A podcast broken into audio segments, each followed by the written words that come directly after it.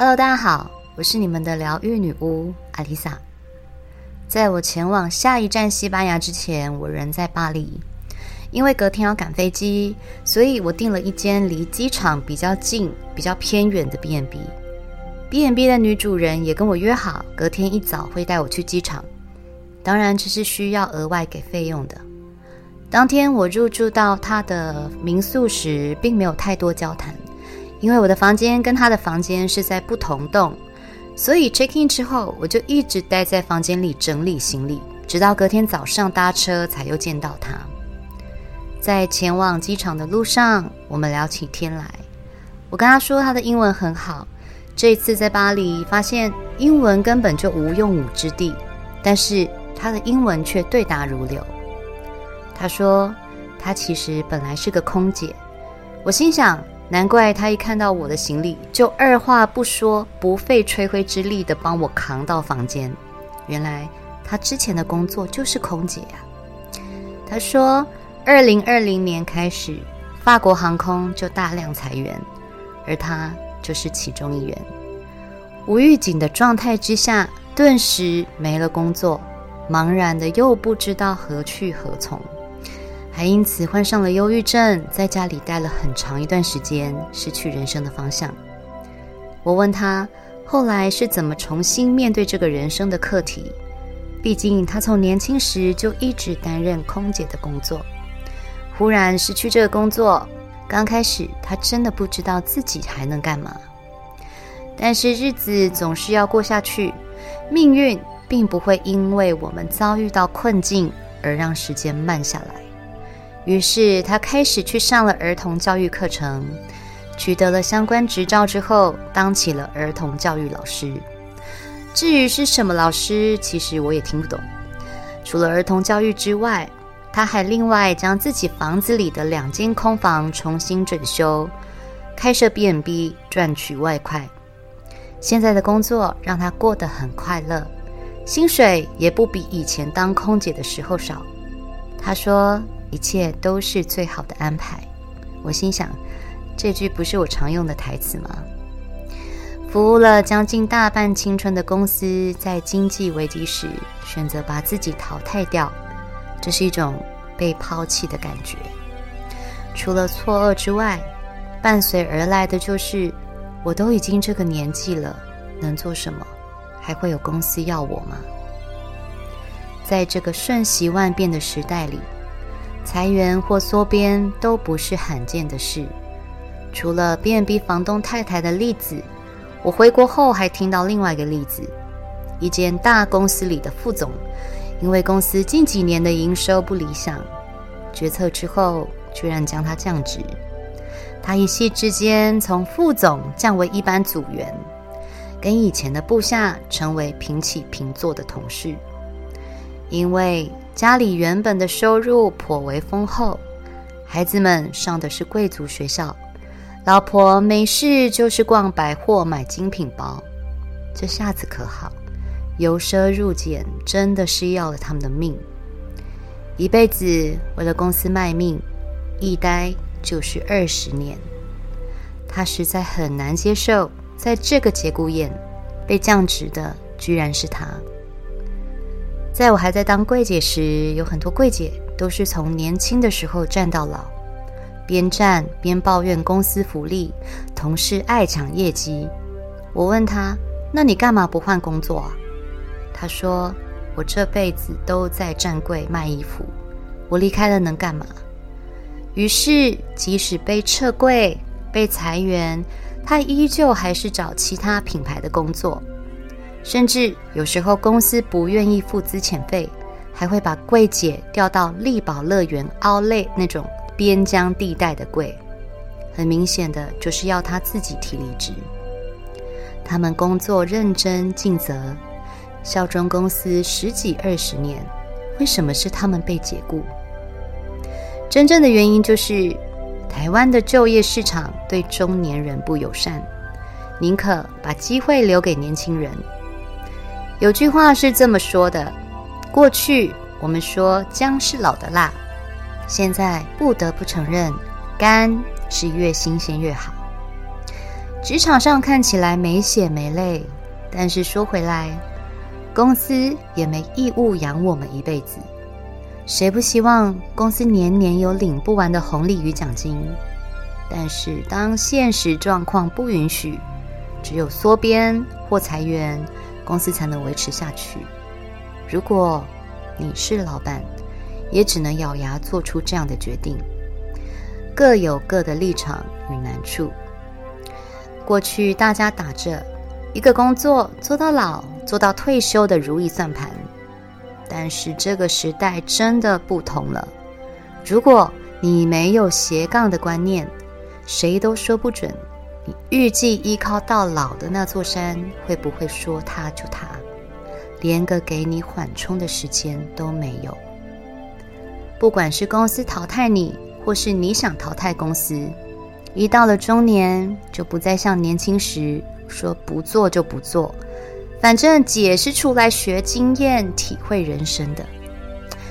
年纪越大，胆子却越小，即使做着不喜欢的工作，一边抱怨一边做，一待就是好几年。因为即使再怎么讨厌，这就是我们所谓的舒适圈。跨出了这条界限，你根本不知道自己要走去哪里。这就是中年失业或转职的悲哀。这之中最大的问题就是，除了这个老本行，其他专业都不会，不想学，或是觉得没有学习的必要。当然，这也就埋下了离职之后没有其他选择的因果。人如果失去了接触新事物、学习新技能的动力，就只能淹没在命运的洪流里。懂得不断精进自己的人，即使落海，也有救生衣或橡皮艇。再怎样，也会有在动荡局势里存活下来的可能性。人永远都不能放弃学习，不管年纪多大，不管有没有钱。当你一旦停下脚步，也就再也没有追上别人的机会了。就像我去年拿到了催眠跟调香证书，但是今年上半年度又不断出国，一转眼一年就要过一半了。到现在没有去学新的东西的我，就觉得很不安，每天都在上网找自己有兴趣的课程，不管课程对我有没有任何经济效益。只要有兴趣的，我都会去尝试。因为学习的目的不在于这门课可以帮你赚多少钱，而是让你的生活更充实，更有机会去发展出人生的斜杠。再者，培养自己的兴趣也是很重要的。但是逛街、买东西、购物、看电影那种不算哦，那叫做娱乐。培养兴趣。不只是为了想要取得人生中的斜杠，而是在乏味的工作与生活中找到乐趣。而这个乐趣不只是乐趣，还能给你带来成就感。例如运动的兴趣、画画的兴趣、裁缝的兴趣、料理的兴趣等等。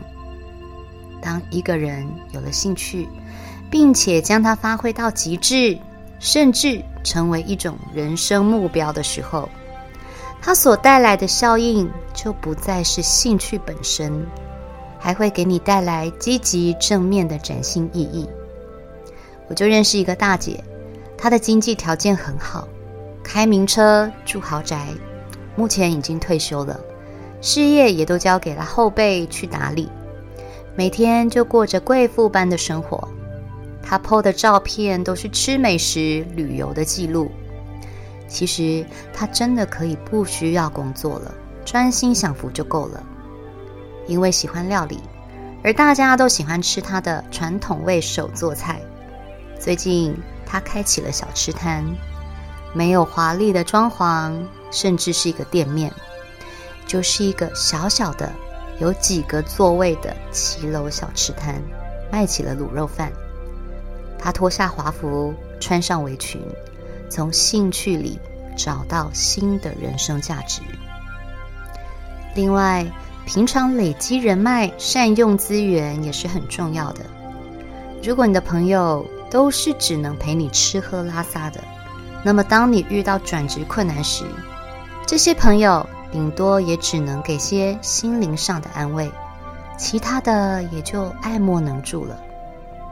但是如果你能够在平常闲暇之余去上有兴趣的课程，培养实力，不免都会遇上几个跟我们有相同爱好的伙伴。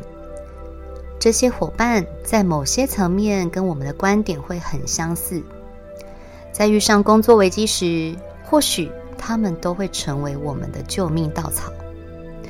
当然，也不是说陪你吃喝拉撒的朋友不好，只是当我们遇到困境的时候，面对他们却不知从何说起，反而是半生不熟的朋友，我们更能侃侃而谈，因为在他们的认知里，他们不会给你贴上太多标签。例如，你不是铁饭碗吗？怎么被裁员了？你不是已经升到主管了吗？怎么被降职了？心里都已经够郁闷，还要去解释这些，实在也没意思。而这些因为有着相同爱好、兴趣的朋友，与你都各自有不同的生活圈，他们的观点和看法可能都会给你带来新的思维，也有可能带来能够帮助你的新的人脉。因此，越上了年纪，越要给自己机会去社会上认识新的朋友，听听别人怎么说，听听不同的想法和理念。这对我们不管在社交能力上，或是扩展人脉资源与得到新资讯，都有非常大的帮助。因为别忘了，真正好的职缺并不会刊登在求职网站上，大都是介绍牵线来的。这时候，你平日累积的人脉总会派上用场。记得，累积人脉是平时就要养成的习惯。等到真的遇到困境时，再认识已经来不及了。这时候的意图不同，如果你只是为了解决问题而去认识新朋友，反而会被当作是有目的的接近，很难能够打开对方的防备心。举个例来说，有个大老板每天日理万机，一天二十四小时可能都不够他用，但他却坚持。每周见一个老朋友，注意是老朋友哦。新朋友要跟他见面，可能都要预约个三个月以上。这位老板会愿意花上几个小时的时间，听听看对方最近在忙什么，市场上有什么变化，生活中有些什么有趣的事，有没有他可以帮得上忙的地方。说帮忙看似有些矫情，但他真的就是这样。他顺风顺水，事业也做得很好。自从疫情之后，他看过无数个被裁员、被降职的遭遇。被裁员后跟老婆离婚的，跑去当 Uber 司机的大有人在。当一个人遇到困境，周遭的朋友见他总像烫手山芋。倘若这个人有能力且本质不坏，只是当时运气不好。对这个大老板来说，能力所及，帮这点忙并不算什么。如果这点忙可以帮助一个人重新振作、重新面对人生，怎样都很值得。我想，这也是他十几年来总是顺风顺水的缘故吧。如果我们的生活圈总是小的跟米粒一样，也乏于去认识新朋友。又怎么有机会遇到愿意帮助我们离开困境的人？因为要帮助一个人之前，大家都会先衡量这个人的性格本质，而不是无条件的照单全收。总要经过相处，人家才会伸出援手帮你度过难关。人脉之所以重要，并不是它可以为你带来什么实质上的效益。而是在彼此的交流中产生正面积极的互动，而受惠的部分只是它所带来的附加价值。对于中年失业或转职，我想我们应该都要有更健康的看法。这并不是抬不起头的事，相反的，这个被命运按下的停止键，要你清楚地重新审视自己的未来。它也是个转变的契机。当然，以现实层面来说，失业首先要面临的就是经济危机。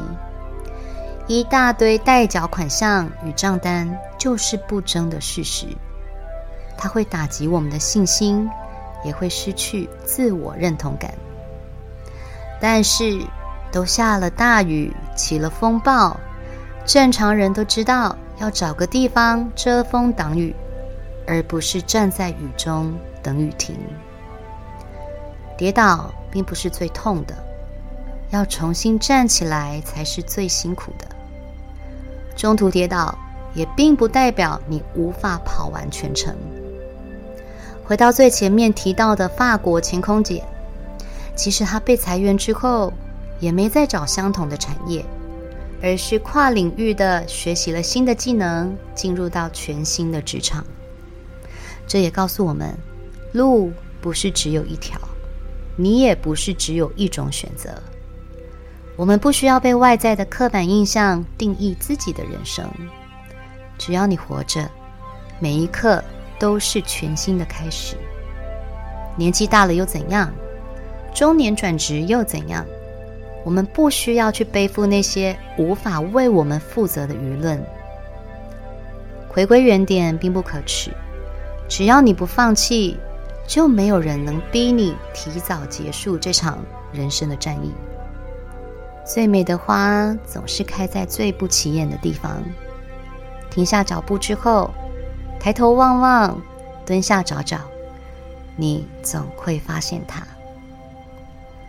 我是阿丽萨，我是你们的疗愈女巫，我在九又四分之三月台等你。